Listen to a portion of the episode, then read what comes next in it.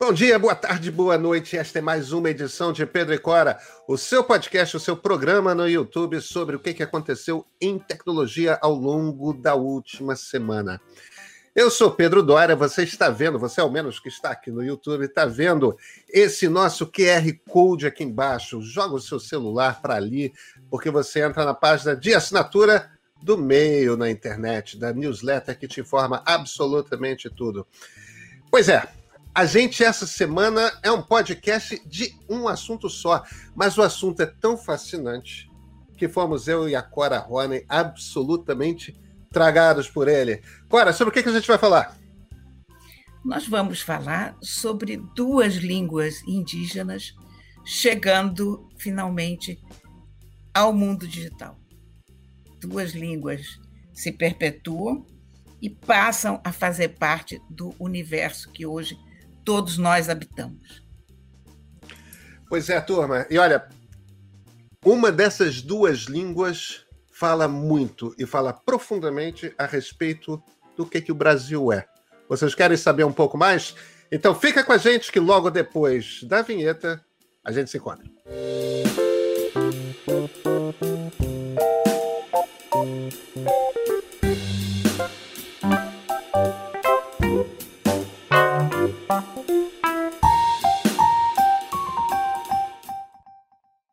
Clara, você sabe que meu primeiro livro de história, esse chama 1565, é um livro que conta a, a, a história do Rio e de São Paulo no momento que as cidades estavam nascendo, né? Então, uma das coisas mais fascinantes para mim é que a, a, gente pensa no Rio de Janeiro, para começar, o Rio de Janeiro tem. se chama Rio, né? E, no entanto, tem uma, um aspecto que grande parte dos cariocas não sabem, é que até os anos 60, até a obra do Guandu, o Rio sofreu de uma falta crônica de água por toda a sua existência. Sempre foi difícil encontrar água potável no Rio de Janeiro. E foi difícil encontrar água potável porque toda a nossa água é, é uma cidade feita em pântanos, as pessoas não veem mais esses pântanos, né? Esses. É, essa terra muito alagada mas era uma água misturada com água do mar. Era uma água não potável, uma água salobra. A solução no início do Rio de Janeiro, o Rio de Janeiro, quando foi fundado, foi fundado num morro que não existe mais, que é o Morro do Castelo, que, que ficava ali na altura de onde hoje ficam é, entre a Cinelândia e o aeroporto Santos Dumont. A cidade foi fundada em cima desse morro, que foi posto abaixo no início do século XX, e evidentemente não tinha água, tinha um único poço. E a solução era todo dia você tinha que descer o Morro do Castelo e até a região que hoje nós chamamos de Glória. É, isso é tem uns dois quilômetros de caminhada aí. Encher no Rio Carioca, se chamava Carioca o Rio, encher no Rio Carioca uns grandes vasos de barro e levar para cima da cidade. Era assim todo dia que se abastecia, que se abasteciam os primeiros cidadãos cariocas, com indígenas, com homens e mulheres tupis, que enchiam aqueles vasos de água, botavam na cabeça, subiam o Morro do Castelo acima. E o interessante é o seguinte: isso é outro aspecto que as pessoas não entendem e não conhecem. Nos séculos 16 e 17, ou seja, nos 1500 e 1600, a língua geral falada no Rio de Janeiro e em São Paulo não era português, era tupi. Então esses índios botavam esses vasos na cabeça e saíam pelas poucas ruas do Rio de Janeiro gritando i, i, i, i, quer dizer água. É daí que vem a palavra Ipanema. É daí que vem a palavra Ipiranga. E tantas outras palavras que estão na nossa língua que querem dizer água. Que foi a primeira palavra que tudo quanto é carioca ouviu de manhã cedo na janela de casa por anos e anos a fio. Os nativos, com aqueles vasos na cabeça, falando i, i, E ninguém deve estar entendendo por que eu estou falando de Tupi do Rio do século XVI e de São Paulo do século XVI, né, Cora? Não, mas acontece que hoje foram lançados três novos aparelhos da linha G da Motorola. Essa famosa linha G, que, aliás, chega à sua décima geração, com os aparelhos Moto G10, Moto G30 e Moto G100, que é um topo de linha intermediário ou topo de linha, não sei. Uh, e tem tudo para ser um topo de linha, mas o preço dele ainda está nos intermediários. É um Moto G raiz, digamos assim. Porém, a grande novidade disso, a meu ver, é que, pela primeira vez na história da tecnologia, dos celulares em particular, você tem duas línguas indígenas sendo incorporadas ao repertório de um aparelho de tecnologia, de um celular, de um computador, qualquer coisa, as línguas indígenas eram ignoradas até agora. E a Motorola trouxe duas línguas, uma língua amazônica, que é o Nhangatu, e uma língua do sul do país, para essa base de línguas. Quando você liga o telefone, quando você vai arrumar teu telefone pela primeira vez e configurar, você tem aquele cardápio de idiomas para escolher.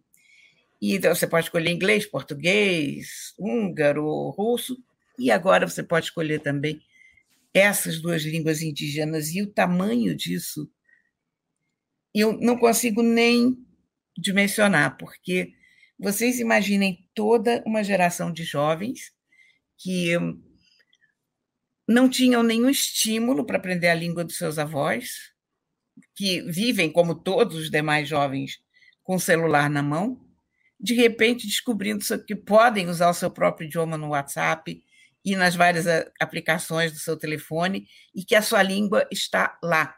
A sua língua oficialmente existe dentro desse universo da tecnologia, que é o universo que todos nós habitamos hoje e mais recentemente na pandemia. Então, imagina o impacto disso e imagina as possibilidades que isso abre para outras iniciativas parecidas, para que outras empresas tragam outras línguas, para que falantes daquelas línguas tragam as suas línguas para os, aparelhos, né?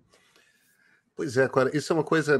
A, a, gente fala muito pouco sobre esse aspecto de o quanto que a incorporação no mundo digital de uma nova língua é importante. É, é claro que sou até um clichê falar ah, a importância da preservação de línguas nativas, aquelas línguas que só tem algumas dezenas de milhares, ou às vezes menos do que isso, de, de pessoas que falam tudo mais. Mas a, a importância real disso é que, junto com essas línguas, vem uma quantidade imensa de conhecimento. Então, um, um, um velho, né, um, um ancião, que fale uma determinada língua na Amazônia, através daquela língua vem um conhecimento de ele conhece cada planta, cada bicho, ele conhece determinadas propriedades, ele sabe que uma folha corta febre, ele sabe que uma raiz combate um determinado tipo de infecção, ele sabe é, é, é, ele sabe que, não sei, um determinado, a raspa de um determinado caule dá uma viagem psicodélica determinada. É o, a riqueza de um determinado ambiente, o conhecer um ambiente, é algo que se estabelece através de uma língua que foi construída ao redor daquele ambiente no qual aquela população vive. Então, quando você perde uma determinada língua, você perde também uma imensa gama de informações a respeito do espaço, dos bichos, das plantas. A gente está falando, inclusive, de dinheiro. Né? Quando a gente pensa, por exemplo, nas propriedades medicinais de plantas e de insetos e de tudo mais, esse é um conhecimento que já existe previamente e que está embutido em línguas que são línguas faladas por esses povos nessas determinadas regiões. Quer dizer, isso é coisa que vale dinheiro para as grandes farmacêuticas americanas, europeias, etc. Né? Exatamente. Então, eu acho que a gente teve um lançamento de tecnologia excelente, são aparelhos ótimos e tal, porém, a gente teve uma coisa muito mais importante, uma coisa de um impacto cultural indimensionável. Será que essa palavra existe? Indimensionável? Eu acho que existe. Eu acho Whatever, se não existe, passa. o, o, linguista aqui era o seu pai, Cora. Sim, eu sei, mas infelizmente isso não é uma característica que passa de pai para filha, sabe? Não, não é, é genético. Verdade, é verdade. Gostaria Meu pai é matemático, fosse, mas... acredite. não passa. É, mas eu tô, eu tô super feliz com esse lançamento, porque aí eu traria um outro, um outro aspecto. Não só foi a língua que nós cariocas e paulistanos, é, parte da minha família é paulistana, meu filho do meio é paulistano, não só foi uma língua que foi falada é, nos primeiros dois séculos do Sudeste como a língua principal, né? É, Nhengatu era a língua dos bandeirantes, mas é uma língua que está ao nosso redor, ao nosso redor, né? A gente usa essa língua o tempo todo. Estava falando de carioca e de Ipiranga, de Ipanema, é, o, o, Maitá, a Anhangabaú, Tietê, é, a, a, quantidade de é, tapioca, a, a quantidade de, de Ibirapitanga. Ibirapitanga, pitanga, a fruta vermelha, né? Ibira, árvore. Então, Ibirapitanga é a árvore do pau vermelho, é o pau-brasil. Quer dizer, é incrível, né? Toda a nossa cultura brasileira está permeada por tupi. Então, é não é só aquele povo, de certa forma, que a Motorola está homenageando, né? É a todos nós brasileiros. É muito bonito. E olha, nós não falamos o nome da outra língua que entrou, que é a língua Kaingang, não sei se eu falei certo, mas é uma língua falada no sul do país. Vamos conversar com o pessoal da Motorola sobre um pouco de como foi esse desenvolvimento? Vamos. Olá, eu sou Juliana, é, sou gerente dos serviços de língua e tradução da Motorola e estou aqui hoje para contar um pouquinho sobre o nosso projeto de inclusão de línguas indígenas que são consideradas pela Unesco é, línguas que correm risco de, de extinção. Oi, meu nome é Renata Altenfelder, eu sou diretora executiva de marca e marketing global para a Motorola. É, também muito feliz de estar aqui hoje e falar de um projeto que toca fundo no coração. Olá, Juliana. Olá, Renata. Que prazer ter vocês aqui com a gente. Estou muito, muito contente, porque eu estou muito comovida. Eu não tenho outra palavra para definir a minha sensação em relação à inclusão de duas línguas indígenas num aparelho de celular. Eu acho que isso é a primeira vez que eu vejo isso. E eu não sei se as pessoas se dão imediatamente noção do tamanho que isso tem, porque, na verdade, quando você inclui uma língua indígena, uma língua que está correndo riscos de desaparecer num celular, você está perpetuando essa língua, você está fazendo com que as pessoas mais jovens, que já não falam a língua, elas passem a se interessar por aquela língua, porque uma língua morre assim. Os avós falam, daqui a pouco os pais já não falam, falam uma ou duas palavras, e os netos já não falam. Então, quando chega nesse ponto de um avô falar e o neto já não falar, isso é uma língua gravemente ameaçada. Então, o mundo dos jovens hoje está nos celulares. Se você não tiver a língua do jovem no celular, você perde a língua completamente. Então, Desculpem essa introdução muito longa, mas eu precisava explicar o meu entusiasmo em relação a isso. E eu queria perguntar para vocês como começou esse projeto e como foi desenvolvido com, e com quem vocês desenvolveram, se vocês trouxeram gente que fala as línguas, enfim, como foi isso? Contem, contem essa história para gente. Nossa, essa história, eu, ela é ela tem, tem, tem várias, várias partes, né? Mas é, ela começa muito com, com um propósito que a gente tem dentro da companhia de realmente, quando a gente fala de inclusão, é buscar oportunidades e dar espaço é, para novas ideias, novos grupos, novas comunidades.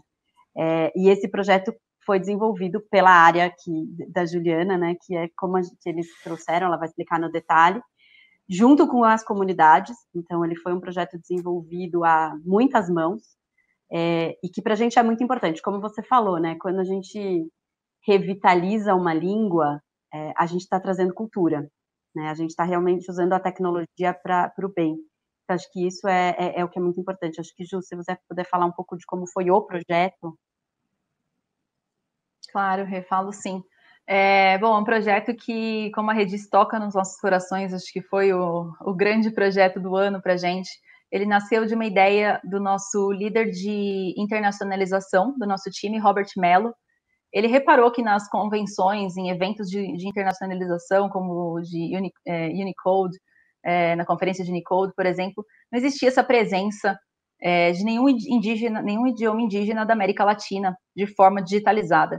E trazendo esse problema para dentro, do, dentro de casa, aqui a gente começou a, começou a fazer pesquisas sobre o assunto.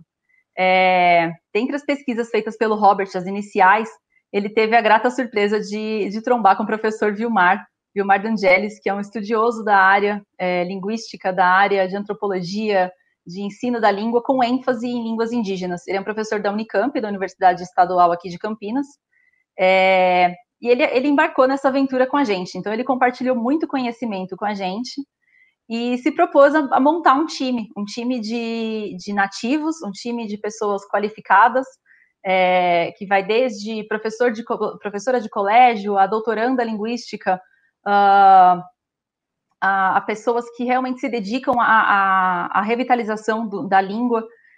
E quando essa ideia começou a tomar forma, a gente apresentou isso para o time de marketing e o time de marketing comprou, comprou a história e entendeu que a gente estava tentando trazer um propósito maior do que a gente faz todo dia. A gente habilita idioma todo dia, a gente mantém 80 idiomas nos nossos telefones todos os dias, mas é, como mensagem da marca, como, como missão da marca, a gente entende que nosso propósito de todo dia é trazer algo que faça diferença no dia a dia da pessoa, do, de todos os nossos usuários.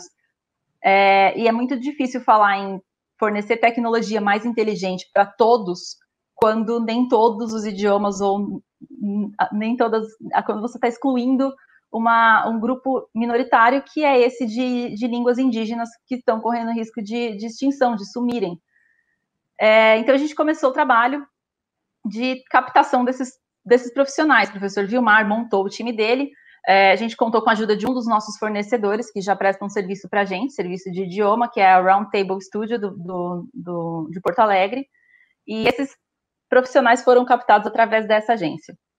Uh, e daí para frente foi treinamento em cima de treinamento, foi explicar o que é a marca Motorola, foi contar um pouco do que são as experiências Motorola, é, apresentar de fato a nossa missão aqui dentro, como que é que a linguagem é, passa essa mensagem para o usuário, qual é o tom de linguagem que a gente usa.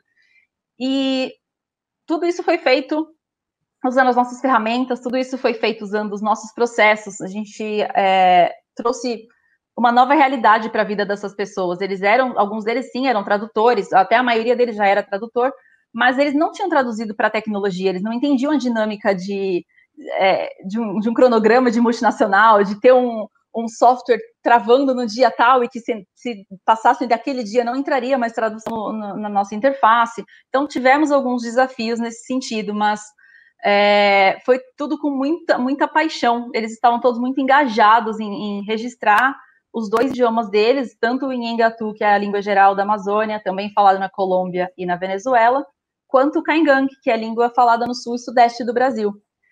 É, eu acho que esse, é o, esse foi o começo de tudo. Robert trabalhou muito também com o time para captar é, convenções da língua que não eram não estavam presentes no Android, no CLDR, no Unicode, não, estavam, não existiam essas línguas na parte é, tecnológica. Então, Robert trabalhou lado a lado com eles para registrar e compilar todas essas informações que agora a gente pretende trazer para o mundo, trazer para as outras empresas, talvez seguirem aí os nossos passos em outros idiomas. É, acho que esse, esse é um ponto, né? Deixar aberto é, é a gente a, a ideia é que isso fique aberto para que realmente outras pessoas pulem dentro dessa ideia e que a gente consiga, como, como grupo, como comunidade, revitalizar novas línguas. A gente, como, como Motorola, como Lenovo, também está atrás de novas línguas que virão, é, mas a gente acredita que isso é um esforço que tem que ser de todo mundo. Né? Não, e não, só, não apenas na América Latina, a gente está olhando isso de uma maneira global. É, Juliana, Renata, deixa eu, deixa eu fazer uma pergunta para vocês. É, na minha outra vida, eu uso um outro chapéu um pouco diferente, eu escrevo livros de história. E o primeiro livro que eu escrevi foi um livro sobre o Sudeste no século XVI. É, e, e, uma das coisas que eu tive que estudar é, para a escrita desse livro foi a, a, gramática de Nhengatu, né? de Tupi, se você me permite chamar assim, é, escrita pelo padre Anchieta. Quer dizer, não é só uma língua indígena, é uma língua que, para paulistanos e cariocas, está presente nos bairros das cidades, nas ruas, nos é, é o Maitá, Ipanema, é, é, toda parte, né? Piratininga. É... Agora, uma das grandes questões quando você pega uma língua, uma língua como a Cora estava falando, é evidentemente reflexo de uma determinada cultura. E ela lida com resolver de alguma forma em código com os problemas e as questões que estão no cotidiano daquelas pessoas. A gente está falando de uma língua que foi construída para um determinado povo que vivia na costa atlântica do Brasil e que vivia na Mata Atlântica, né? É, o, eles precisavam falar de Ibirapitanga, né? nosso pau-brasil. Eles precisavam falar de pedras pretas e, e coisas mais. Eles não precisavam falar de telas, teclados, volume de áudio. É... Tem toda uma linguagem aí que você precisa, que foi preciso de alguma forma reinventar, como metáforas, tudo mais. Isso aconteceu é, algumas décadas atrás, quando o hebraico teve de ser reinventado da língua do Velho Testamento para uma língua contemporânea falada no Estado de Israel. Como é que se chama uma televisão? Como é que se chama um rádio? Os problemas são novos. Como é que vocês resolveram esses problemas? Olha, segundo os membros da comunidade indígena, das duas comunidades indígenas, a gente deixou eles passarem algumas noites sem dormir com algumas questões de terminologia. É, eles comentaram que dentro das nossas experiências, por exemplo, é, algumas vezes a gente usa gírias, por exemplo, quando você fala sobre o, o, uma das nossas motoações de agitar o telefone para acender a lanterna, tem uma piadinha lá dentro que fala que se faça a luz. Eles não conseguiam, né? É uma expressão. Então, é, da onde vem? Eles já estavam com o desafio de não trabalhar do inglês, que já foi um desafio para os linguistas de português pensarem no, na, na expressão equivalente e traduzir para o português esses dois idiomas foram traduzidos do português, o que já é diferente de todo o, o nosso ambiente de, do, do, do, nosso processo padrão. Então, eles falaram, sim, que eles muitas vezes tinham que se reunir, fazer, fazer fórum, entrar numa reunião e tentar pensar em neologismos, em, em adaptações do português, às vezes, é, ou realmente pensar no que mais se aproximava para a população das comunidades deles, que passaria o conceito que não necessariamente você teria a palavra, a terminologia, a expressão em si. Então, esse desafio existiu. É, a feliz novidade é que eles não voltaram para a gente dizendo que um deles era impossível, então tá tudo traduzido. Eu acho que de uma é... forma ou de outra eles conseguiram. E a gente fala muito disso, né, Ju? Quando a gente vai, vai traduzir as coisas do inglês ou de qualquer outra língua, a gente fala muito em localização, né? A gente não Exato. acredita na tradução porque às vezes você pensa numa língua e, e, aquela expressão tem um sentido que, se você for fazer uma tradução literal, ela perde completamente a razão de ser. E eu acho que aqui, obviamente, você tinha um desafio extra, porque além de você ter que fazer uma localização, às vezes você tinha, você tinha uma etapa anterior que era explicar para as pessoas o porquê daquela expressão, o que a gente estava querendo traduzir com aquilo. Então, para mim, reforça uma outra coisa que a gente fala muito em. O que você tinha falado, Cora e, e a Ju, né? de trazer as pessoas que falam hoje ficarem interessadas, os jovens, mas eu acho que tem um outro lado que é muito interessante, que é trazer o interesse de outras pessoas que não necessariamente falem a língua pela língua. Né? Então a gente começou a incluir outras pessoas a falarem algumas palavras de algumas dessas línguas. A gente está trazendo essas pessoas para trabalharem no universo digital que antes para eles era, porque a gente está falando aqui da dificuldade de tradução. A Ju pode falar melhor do que eu, mas assim tinha dificuldade às vezes deles não saberem como lidar com o computador. Tinha tinha impressão, às vezes eles não sabiam lidar com a tecnologia em si. Então vai muito além é, da língua. Realmente você faz uma. Eu acho que isso vai ajudar, eu acredito realmente que isso é um passo para ajudar na perpetuação da cultura, que, que evolui com o tempo, né? Que ela, ela vai passando de, de se adaptando às necessidades do momento. Então, eu acredito que vai muito além de apenas contar o que existiu, mas construir uma história para frente. É, e você falou até uma palavra que é interessante, a evolução. Eles, eles criaram conceitos, eles criaram novos termos durante esse processo de localização.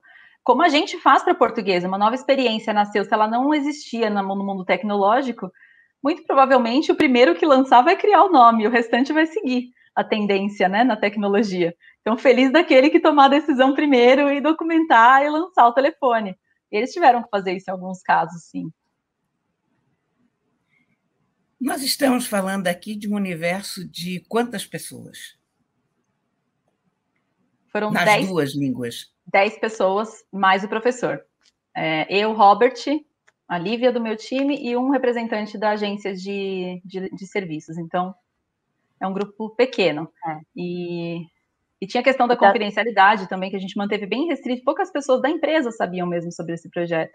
Ele era importante que nosso, nosso maior objetivo era trazer isso de forma inovadora. A gente queria trazer isso para a população é, da forma correta, que o projeto fosse feito com eles, não sobre eles, como a maioria é, como muitas, muitos registros da língua é, aconteceram. Muitos deles não, não participaram. Quando o padre documentou, provavelmente eles não concordem que aquela é a gramática a, a, a, de verdade para eles. Era, era um problema. E o padre Anchieta estava com problemas do século XVI, né? Como é que eu, como é que eu chamo o Espírito Santo em Mingatu, né? As questões eram um pouco diferentes. Exato. Como é que eu ensino o evangelho? Que... É, e, Cora, acho que o número de pessoas que falam as duas línguas, né? A gente está falando no Brasil de um universo de 50 mil pessoas que estão nessas duas... É, nas duas comunidades. É, na América Latina, a gente sobe para 70 mas de número de pessoas que falam, né, Ju, é, ele é, ele acho que está em 24, se eu não me engano. É, segundo o número que a Unesco traz é 19 mil para Nhengatu e 37 mil para Caingang. É, é, é, o registro mais atualizado que eles disponibilizaram. A gente sabe, por exemplo, que São Gabriel da Cachoeira tem, até considera Nhengatu como um dos idiomas oficiais, além de português, porque tem bastante gente, é bem maior esse número. Então, a gente é, acaba se baseando muito nesses números que foram divulgados, é bem menor do que a população em si. Ah, mas eu acho que é mais do que isso. Não é, não é porque talvez de falante seja isso mesmo, mas você não fala de Brasil em Engatu, em particular, é impossível você falar de Brasil sem falar de, de Tupi. É, isso está absolutamente entranhado na nossa cultura. Netflix acabou de botar Curupira, Yara, Cuca, etc. É, é, essas várias personagens que vêm da cultura tupi numa série que está indo para o mundo. Quer dizer, é. é eu acho que é, cala muito fundo no, numa identidade brasileira mesmo. Não é apenas nativa, é, é, é a é. cultura que nós temos, né? Mas você não acha interessante Sim. também, Pedro, que assim, quantas pessoas têm essa essa noção de que as palavras que às vezes você usa no seu dia a dia claro. vem claro. da construção do tupi. Então, eu também, quando você começa a ter essa discussão, por exemplo, num podcast como hoje, muita gente com certeza vai começar a procurar quais são essas palavras, como incorpora essa palavra no dia a dia, porque hoje ela é vista como português, né? E, e acho isso muito interessante. A gente vai mexer muito com, com o que as pessoas conhecem e, e vai incentivar as pessoas a irem atrás da própria cultura. A próxima vez que as pessoas Deixa... olharem para o Rio Tietê, vão lembrar que aquele Tietê vem de algum lugar. Tietê né? vem, de, vem de algum lugar, não é do Ou do Rio Carioca, aqui no Rio de Janeiro, né? Exatamente. Renata, deixa eu te perguntar uma coisa essas línguas vão estar em que modelos? Porque ontem nós tivemos o, o lançamento de três aparelhos novos, né? Uhum. Uh, todos eles já vêm com isso. Isso poderá ser posto nos mais antigos. Como é que vai ser essa distribuição?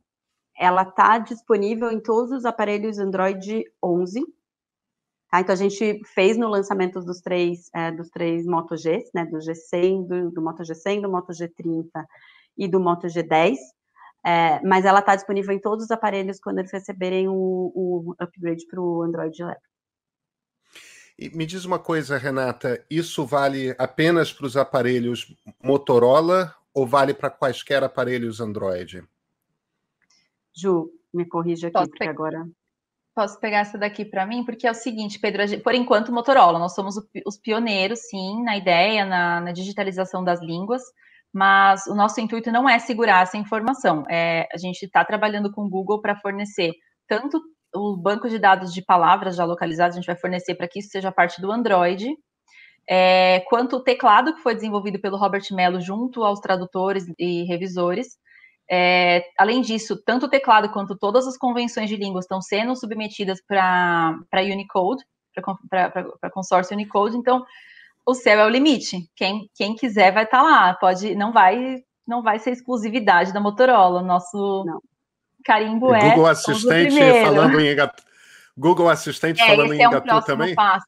É, não é sei, um se depende do Google, porque eu, antes disso tem que vir o corretor ortográfico. Isso a gente não tem habilidade ainda de, de, de prover. Então, o, os usuários vão conseguir tanto ler na interface como digitar, uma coisa que eles não fazem, eles usam teclado português com os acentos todos errados para se aproximar dos idiomas deles. Então, para eles é uma, uma alegria imensa poder finalmente mandar uma mensagem para os amigos e familiares no idioma deles. Mas a correção não vai acontecer nesse momento. Mas a gente está trabalhando já com Google, com, com, com Unicode, para que isso seja propagado para outros meios de, de tecnologia, não só de telefonia. É um projeto open source, evidentemente, né? É, sim. Essa é a ideia, Clara. É. E a ideia, como a gente falou, o sucesso é estar tá, quanto mais rápido, né? O que a gente quer é que realmente isso se dissemine o mais rápido possível. É, tem muita língua por vir, gente. São o quê? 190 né? no Brasil? Ai, eu nem no sei. Brasil, eles falam 279 é, é, em extinção. Né? Era isso, é. Correndo é, eu imagino, eu imagino que nesse exato momento peruanos e bolivianos estão enciumadíssimos querendo o quechua também, né? É. Tem, tem na Amazônia, tem um pessoal que deve estar com ciúme, que tem 30 mil falantes, mas é, o nosso intuito principal nesse momento era proteger de alguma maneira, ou dar o primeiro passo, né? a gente não se sente responsável não pela preservação, é realmente o primeiro passo de muitos outros que podem vir. É, e, e, a gente já escutou uns depoimentos muito emocionantes da, da, da comunidade mesmo, como, por exemplo, o time de Engatu, está se propondo a se reunir para criar uma, uma academia de letras para documentar o que eles consideram gramática, é, que não existe até hoje. É, a gente ouviu, por exemplo, depoimentos como que você disse, deu, Pedro, de que agora as mães estão mais tranquilas, porque as crianças vão ter motivação para aprender o idioma delas, elas estão tendo dificuldade para ensinar ele em casa. Então, essas, essas pequenas coisas, esses pequenos passos é que a gente, a gente fica muito grato por ter, por ter sido parte deles, né? É, Ju, posso pedir para você contar uma história que me tocou Pode. muito, que como, como, isso mexe com a, com a autoestima das pessoas, né? De um dos tradutores que trabalha com a gente quando veio fazer a entrevista. Sim, o Iaguaré. História? É. Posso, posso sim. É, a gente estava discutindo num bate-papo que eu tive com eles na semana passada é, qual, qual era o impacto. Eu estava curiosa para ouvir o que a, o que a comunidade estava dizendo. Eles, ah, a gente não disse nada porque a gente assinou um termo de confidencialidade, então a gente está muito se segurando, mas eu posso te dizer que não vão ser só eles que vão ficar felizes é, eu fico muito feliz, por exemplo, em saber que as outras pessoas que não falam o meu idioma é, vão finalmente saber que ele existe. É, e ele me contou uma passagem que, de que uma vez ele veio para São Paulo para uma entrevista de trabalho é, e a secretária deu um formulário para ele e uma das perguntas era quantos idiomas você fala? E ele é do, do Nhangatu, ele mora, ele é morador, se eu não me engano, ele é de de São Gabriel da Cachoeira. Posso estar enganada, acho que não. Acho que é outra cidade, mas depois eu confirmo para vocês. E aí ele preencheu lá cinco, entregou a ficha, e quando ele entrou na sala, o entrevistador estava em ato, já estava alucinado. Nossa, sua vaga, vaga é sua. Cinco idiomas, que maravilhoso. Quais são os idiomas?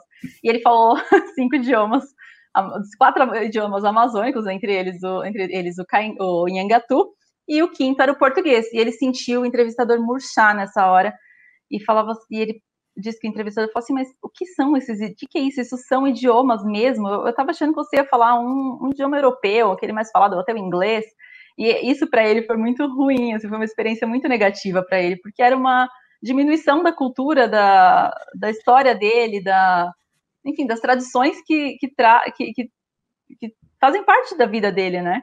Então, é, é esse trabalho de conscientização de que temos mais línguas sendo faladas no Brasil é, é muito importante. Não vai ser um impacto somente para quem fala o idioma. É além. Gente, além. Eu, ia, eu, eu, e a Cora, eu acho que nos entusiasmamos um pouco com o, o projeto das línguas. a gente acabou. A, a, gente acabou não falando sobre os aparelhos novos, mas eu quero entender um pouco qual é a linha que vocês estão apresentando. O que, que são esses três aparelhos? Qual é a diferença entre eles? Tá. Então a gente está a gente tá muito feliz hoje, né, celebrando a décima geração do Moto G. A gente lançou o Moto G100, que é o aparelho Moto G100 mais poderoso que a gente já lançou, né? É, em termos de chipset, ele vem com a plataforma Ready for, que é uma plataforma é, de conexão, né, é, onde você pode usar o seu telefone como uma forma de é, aumentar a sua experiência em, em, relação a gaming, de poder trabalhar através do seu, do seu telefone. Então, realmente você transforma, você tira o poder desse telefone, que às vezes fica restrito a uma tela muito pequena, e isso sai para todos os lugares. É, a gente está lançando também o Moto G30 e o Moto G10, é, os dois com câmeras dentro do seu, da sua, da sua linha de preço muito boas, é, com uma bateria é, bastante, é, bastante importante para essa parte e lindos, né? Eu acho que tem uma, uma coisa que a gente fala também muito importante, eles são, eles são telefones, normalmente, quando você olha para uma faixa de preço, que não necessariamente é a faixa de preço top, as pessoas olham e falam assim, ah, mas esse telefone parece mais barato, e isso para a gente não é verdade, né? É, o que a gente está entregando com o Moto G sempre é o melhor que a, pode, que a gente pode entregar daquela faixa de preço. Então, é o melhor processador que a gente pode chegar. A gente está trazendo a série 800 para o Moto G. Né? A gente está trazendo câmeras, experiências de câmeras, experiências de imagem diferenciadas, é, carregamento rápido. Então, são, são realmente experiências únicas dentro da, dentro da família Moto G, que reforça o porquê essa família existe, porque ela tem tanto sucesso. Tem uma coisa mais que a gente teria que falar, porque é a primeira vez também que eu tiro um telefone da caixa e ele tem cheiro. Ah! como é que, que, que é isso? Qual, qual foi Uma delícia. Esse projeto foi realmente delicioso. Ele é, ele é muito cheiroso, né? Eu queria ser esse perfume. Como se desenvolve um perfume para foi, um aparelho celular? Foi muito lindo, assim. Na verdade, muito esse bom. foi um projeto que a gente fez é, junto com a Feminist. Então, dentro do que eu acredito muito que é essa história da inovação que você pode sentir, né? Você não mexe com um único sentido ou dois únicos sentidos. Faltava o olfato. É, e aí, trabalhando junto com o time da Feminist, a gente descobriu que não existe um olfato dentro da categoria de, de smartphones. A gente foi desenvolvendo junto com eles ao longo do ano, fazendo pesquisas. Nós desenvolvemos mais de 30 né, fragrâncias diferentes em diferentes famílias olfativas, testamos é, no mundo para realmente entender quais seriam o, o cheiro da tecnologia, o cheiro de Motorola, que representasse a inovação, que representasse essa proximidade, essa inclusão.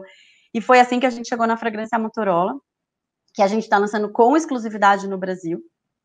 É, então, é, é, o primeiro país a receber. É, e, e, a ideia é que a gente faça esse primeiro momento, faça os ajustes que forem necessários e, e leve isso para o mundo inteiro. Então, é, esse, é esse é o cheiro da Motorola. Nós, brasileiros, estamos tendo aqui o privilégio é, de, de senti-lo e de ajustá-los. Foi, foi um trabalho de um ano muito profundo. Renata, Juliana, olha, obrigadíssimo pela conversa. Fascinante. Nós que agradecemos, foi um prazer. Foi uma delícia. Ficar aqui horas. Muito obrigada, menina.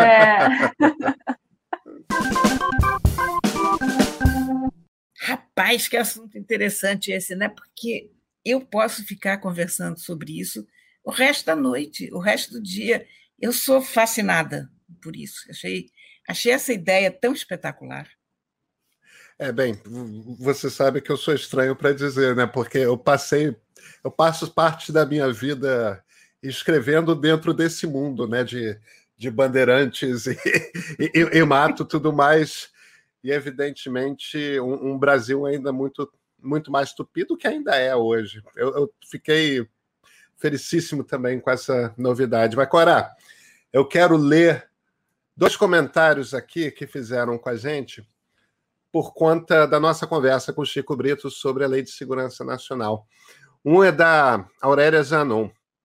Eu nasci em 1975, era pequena e me lembro das passeatas pelas diretas já.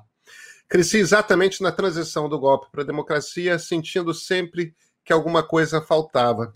Nós nunca terminamos essa transição, só empurramos tudo para debaixo do tapete, tal qual a lei de anistia. E a Vera Souza, também falando sobre a LSN, é urgente discutir essa questão da Lei de Segurança Nacional e, como disse o entrevistado, abarcar pontos que nunca foram contemplados. Pois é, né, Cora? As marcas ainda estão aqui, né? Então mesmo, essa moça tem a idade da minha filha e eu percebo que essa geração cresceu sob esse signo. E essa é uma conversa que não acabou ali e vai permear toda a nossa conversa e todas as nossas conversas enquanto não se resolver. Pois é, eu sou de 74, quer dizer, é a mesma geração, meses é. mais jovem é, é, e, e, e apenas. É, eu sei exatamente do que, que a Aurélia está falando no, nesse sentido de. A gente foi educado dentro da ditadura, né, com moral e cívica, o SPB, é, ter que cantar o hino nacional antes de entrar na escola, aprender sobre como cuidar da bandeira nacional, quer dizer, eu acho muito chocante o que a gente está vivendo politicamente hoje, porque é como se aquilo que para mim era uma vaga memória de infância que tinha. Não, está presente, está vivo ainda. E, enfim, há de passar, vai passar, né? Como diz o Chico Buarque. Espero. Esperamos, esperamos. Esta é mais uma edição de Pedro e Cora, toda sexta-feira de manhã, no canal do Meio no YouTube, na plataforma que você desejar de podcast, sempre falando sobre os assuntos de tecnologia. Mas principalmente, mais importante, não deixa de comentar. Comenta ali entre os comentários no YouTube. Manda e-mail para a gente, editor@canalmeia.com.br. Entre em contato com a gente pelas nossas redes sociais, que a gente vai ler os seus comentários aqui e, claro, até sexta-feira que vem. you